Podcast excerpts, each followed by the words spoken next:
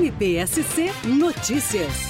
A primeira Promotoria de Justiça de Braço do Norte e os cinco municípios da comarca, São Ludgero, Braço do Norte, Rio Fortuna, Santa Rosa de Lima e Grão-Pará, celebraram na tarde de terça-feira protocolos de atuação conjunta para fortalecer o trabalho das unidades de controle interno das prefeituras municipais dessas cidades. A iniciativa está prevista no programa Unindo Forças do Ministério Público de Santa Catarina, voltado a aprimorar e tornar mais efetivos os mecanismos de controle interno nas administrações municipais.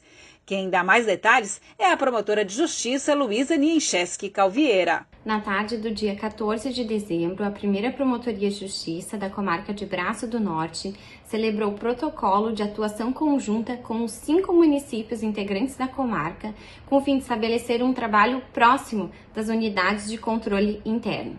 As UCIs elas possuem uma capilaridade que as promotorias de justiça não conseguem estar. Então, o que buscamos é o atuar preventivo, a fim de fortalecer as unidades de controle interno como canal de comunicação e resolução das irregularidades.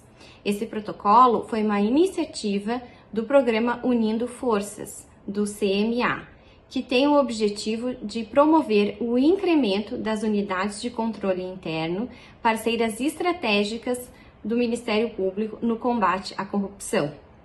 Então, a partir de agora, a comarca de Braço do Norte contará com essa ferramenta que visa o fortalecimento da gestão pública municipal e o aumento do ambiente de controle e transparência, prevenindo a corrupção.